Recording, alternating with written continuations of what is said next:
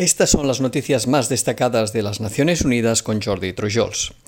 Tras la reconquista por parte del talibán de la capital de Afganistán, Kabul, el secretario general de la ONU destacó este lunes que el mundo sigue los acontecimientos en ese país con el corazón encogido y una profunda inquietud por lo que se avecina. En su discurso durante una reunión del Consejo de Seguridad dedicada a Afganistán, Antonio Guterres indicó que en la situación actual hay muchos elementos en juego como el progreso, la esperanza y los sueños de una generación de jóvenes afganos. En este momento tan grave instó a todas las partes, especialmente a los talibanes, a actuar con la máxima moderación para proteger vidas y garantizar que se puedan satisfacer las necesidades humanitarias, destacó el titular de la ONU. Guterres recordó a todas las partes su obligación de proteger a los civiles, les pidió un acceso sin trabas para los trabajadores humanitarios e instó a todos los países a acoger a los refugiados afganos y a abstenerse de efectuar cualquier deportación. El secretario general instó a la comunidad internacional a permanecer unida y emplear todos los recursos posibles para hablar con una sola voz en defensa de los derechos humanos en Afganistán,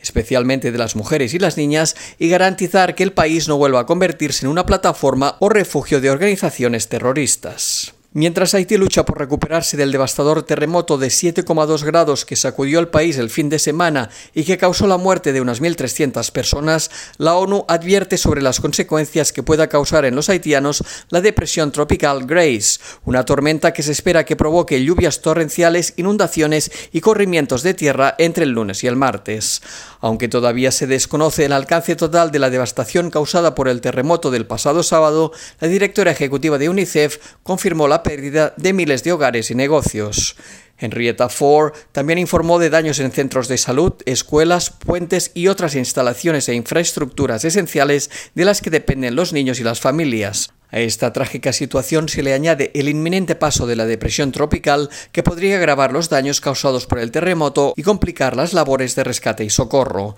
Entre las necesidades humanitarias más urgentes, Ford destacó la atención sanitaria, el envío de vacunas contra la COVID-19, el uso de agua potable, la protección para los menores y el refugio para los desplazados. En este sentido, la Organización Internacional para las Migraciones destacó que tras la destrucción o graves desperfectos en más de 13.000 viviendas, sus tareas se centran ahora en la búsqueda de edificios seguros en los que se puedan refugiar los miles de residentes desplazados ante la llegada de la tormenta. La Agencia de la ONU para las Migraciones señaló que se han derrumbado más de 700 edificios, entre ellos hospitales y escuelas, que se han destruido más de 3.700 viviendas y que se han producido importantes daños en las carreteras. La jefa adjunta de la misión de la OIM en Haití, Federica Sechet, dijo que estas cifras aumentarán a medida que se avance en la recolección de datos y que una de las principales prioridades en las próximas semanas será la gestión adecuada de los refugios de emergencia y el apoyo humanitario a los miles de desplazados.